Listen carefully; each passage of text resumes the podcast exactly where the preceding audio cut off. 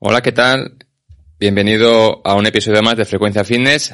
Eh, si estás escuchando esto, en la fecha original, la publicación, pues es verano y por lo tanto, como te comenté, los episodios de estos, estos, estos meses de verano van a ser más cortitos, de menos de 10 minutos. Vamos con la intro, que hoy la cosa va de estudios y de epifanías.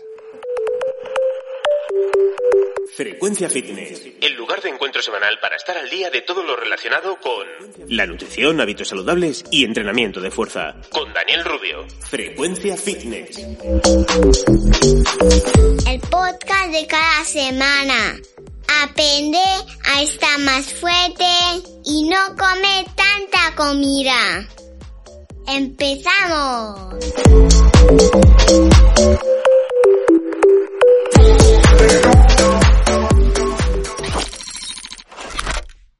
Según la Real Academia Española, la definición de epifanía es manifestación, aparición o revelación. Y si vamos a, luego al significado de revelación, la definición es manifestación de una verdad secreta u oculta.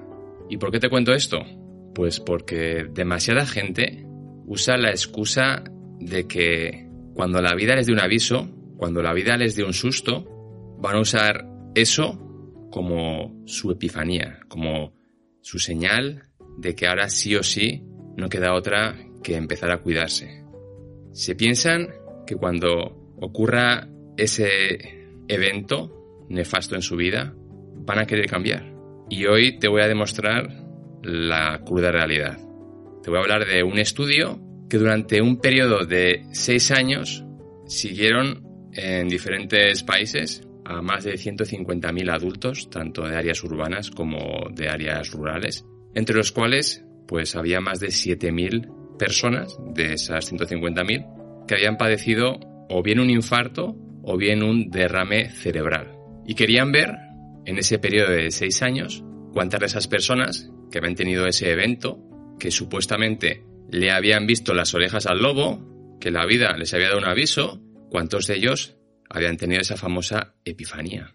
¿Cuántos de ellos habían decidido dar un giro de 180 grados a su vida para asegurarse de que pueden seguir viviendo durante muchos más años? Y este estudio estudiaba si se habían producido cambios en, los, en la manera de comer, de alimentarse, en ejercitarse y en dejar de fumar. Esas tres áreas. Repito, seis años, más de 150.000 adultos de diferentes países, diferentes estratos sociales, y entre ellos más de 7.000 personas que habían sufrido bien infartos, bien derrames cerebrales.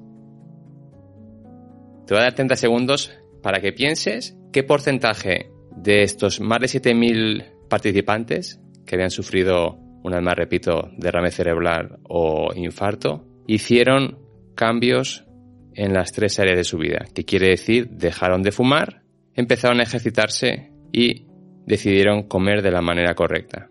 30 segundos tienes.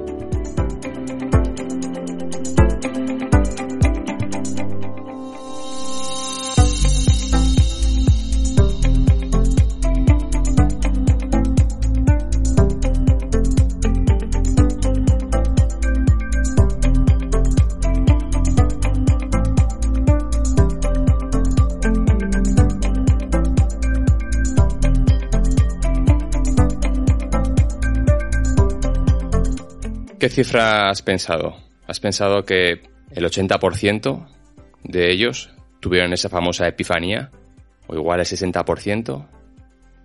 Igual si como yo eres alguien más, más que se mueve en el rango de, de ver la raza humana de manera pesimista, igual has dejado en un 30%. Bueno, solamente el 4,3% de esos más de 7.000 casos cambiaron en las tres áreas. Dejaron de fumar, empezaron a ejercitarse y empezaron a comer de la manera correcta. Solo el 4,3%. Toma ya para buscar epifanías y manifestaciones y, demás tonterías. Vamos, a, vamos a, a dejar reposar esta cifra.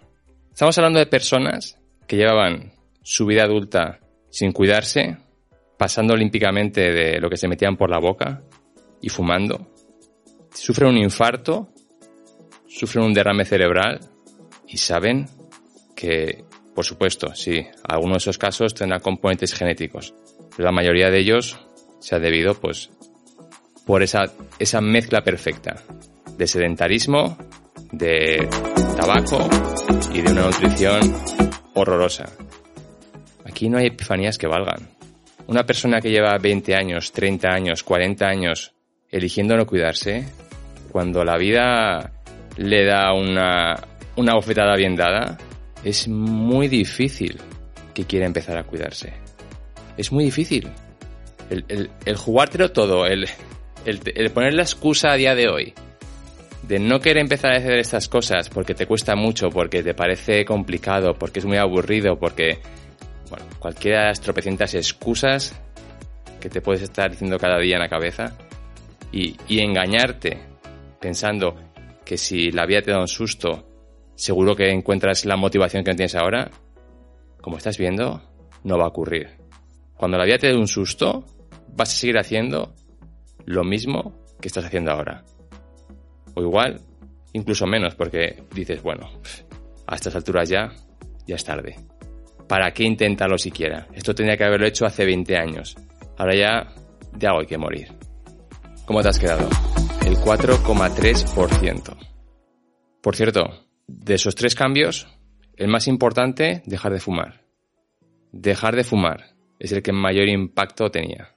Así que si te estás en esa situación, hazlo como sea, pero deja de fumar. Pues nada, esto, esto es lo, lo que tenía que contarte hoy. No, no hay nada más. Igual no ha sido una nota colorida, pero es importante que veas que todo lo que estés posponiendo para el futuro, porque eliges no querer hacerlo ahora en el momento presente, cuando llegue ese futuro, como ese futuro volverá a ser tu momento presente, seguirás sin querer hacerlo.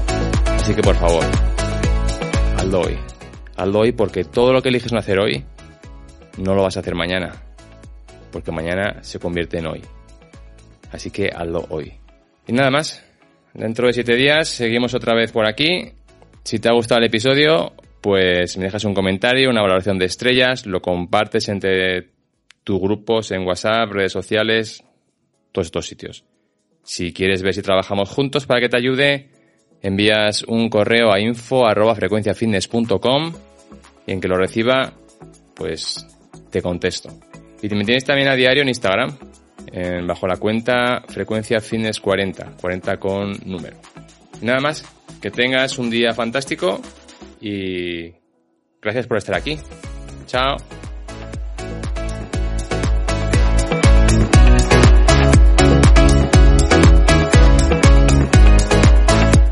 Producción y edición de Iván Pachi Gómez, bajo la dirección de Daniel Rubio.